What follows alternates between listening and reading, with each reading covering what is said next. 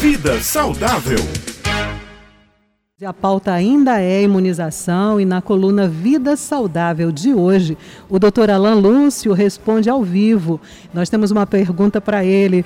Bom dia, doutor Alain. A pergunta é: tomei a vacina para Covid e que exame eu posso fazer para saber se já estou imunizado? Bom dia, doutor Alain. Bom dia, Beth. Uma alegria imensa estar aqui com você novamente. Bom, respondendo a pergunta de forma bem direta. Hoje a gente tem duas vacinas sendo utilizadas no Brasil: a Coronavac e a vacina da Oxford AstraZeneca. Existe uma diferença entre essas duas vacinas e é importante ressaltar isso para poder responder essa pergunta. A Coronavac é uma vacina feita a partir do vírus inteiro. Os cientistas eles pegaram o coronavírus inteiro, inativaram e a partir disso fizeram a vacina.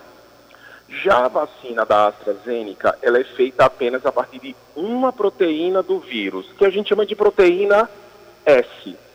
O que, que acontece? Quais são os exames que nós temos hoje para detectar a presença do vírus no nosso organismo?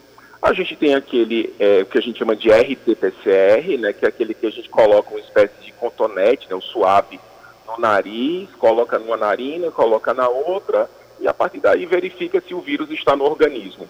Esse exame não serve de forma alguma para avaliar a eficiência da vacina. Esse está descartado. O outro teste é aquele teste rápido, aquele que a gente fura o dedo, sai uma pequena quantidade de sangue, lembra até um pouco aquele exame que a gente faz para ver a glicose, né, a glicemia. Esse teste rápido, ele não é um teste tão confiável, e ele, na verdade, nem sempre é feito a partir da proteína S, para detectar a proteína S. O que significa dizer que o teste rápido até pode, em alguns casos, conseguir detectar produção de anticorpos após a vacina para a vacina da Coronavac, mas muito provavelmente não para a AstraZeneca, exatamente porque esse teste ele pode ser feito a partir de outras proteínas do vírus que não a proteína S e a partir daí não identificar o fato de você ter se vacinado com esta vacina específica. Existe a sorologia, que é um outro tipo de teste. Essa sorologia, ela dosa no organismo a quantidade de anticorpos que nós temos contra o vírus.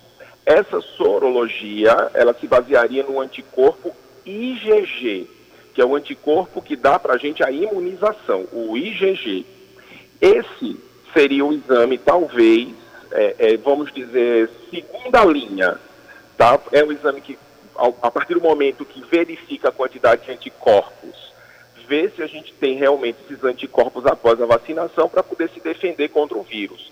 Ainda assim, ele não é o exame ideal. Por quê? Porque muitas vezes a quantidade de anticorpos que tem lá não significa necessariamente dizer que vai ser o suficiente para você combater o vírus. E nesse caso a gente tem agora ah, o exame ideal, pelo menos que a gente tem disponível, para detectar a presença do vírus, que é exatamente o, o, o exame de avaliação dos anticorpos totais e da resposta total desses anticorpos ao vírus. Tá? É, esse exame ele é feito a, a, em laboratório, é, é, simulando a entrada do, do vírus no organismo e vendo se os anticorpos que nós temos tá, é, é, são capazes de, de, combater o vírus, e isso lá em laboratório. Tá? Então, eles colhem o sangue da gente, tá? levam esse sangue, possivelmente já com os anticorpos após a vacina, testam, simulam isso em relação a um vírus, tá? essa pesquisa de anticorpos totais, e a partir daí eles conseguem ter a noção se o que nós temos de anticorpos já é suficiente para nos defender de uma possível infecção. O grande problema é porque é um teste que, que ainda não está disponível na rede SUS, também não está disponível pelos planos de saúde e nem todos os laboratórios eles, eles conseguem fazer esse teste aqui no nosso, no nosso estado. Doutor Alain, é, um, acho que é importante a gente ressaltar também que existe uma diferença é, entre as vacinas no que diz respeito justamente à quantidade de doses e o intervalo de doses entre elas, não é? Exato, Beth. A Coronavac são duas doses, com a, a diferença aí de 28 dias entre a primeira e a segunda, E a vacina da AstraZeneca também são duas doses, com a diferença de 90 dias entre uma e outra, e é muito importante a tomada da segunda dose. É muito importante exatamente por isso, para que você tenha a imunização efetiva e que esse esquema quebrado ao meio significaria, portanto, uma, uma vacinação completamente ineficaz.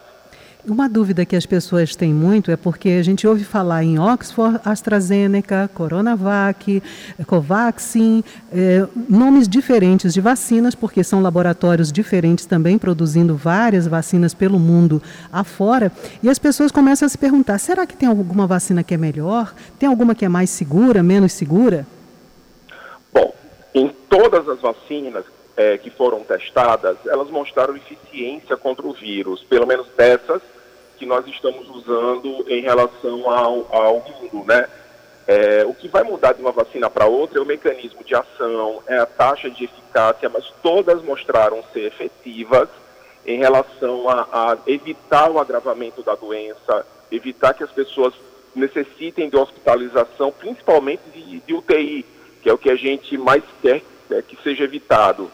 É, então a diferença seria essa, Beth, seria exatamente no mecanismo de ação, na forma como age. Em relação a efeitos colaterais, alguns podem ter alguns efeitos colaterais pequenos, uma dor de cabeça, talvez até mesmo uma febre no dia da aplicação. Existem algumas vacinas que têm mostrado mais isso do que outras. Por exemplo, a vacina da AstraZeneca, ela tem se mostrado um pouco mais presente em relação a efeitos colaterais do que realmente é, é a Coronavac. Mas em nenhum momento, nenhum momento, vale salientar isso, nenhuma dessas vacinas ela foi culpada porque alguém desenvolvesse a doença, até porque não tem vírus ativo ali, não tem vírus atuando, funcionando dentro dessas vacinas. Tem vírus morto, então é um pedaço dele, então não tem como isso virar doença. Pode estar, como eu falei, no máximo, no máximo, uma cefaleiazinha, uma dorzinha de cabeça, uma febre, e não muito mais que isso. Exato. E uma última questão aqui é que as pessoas também ficam perguntando.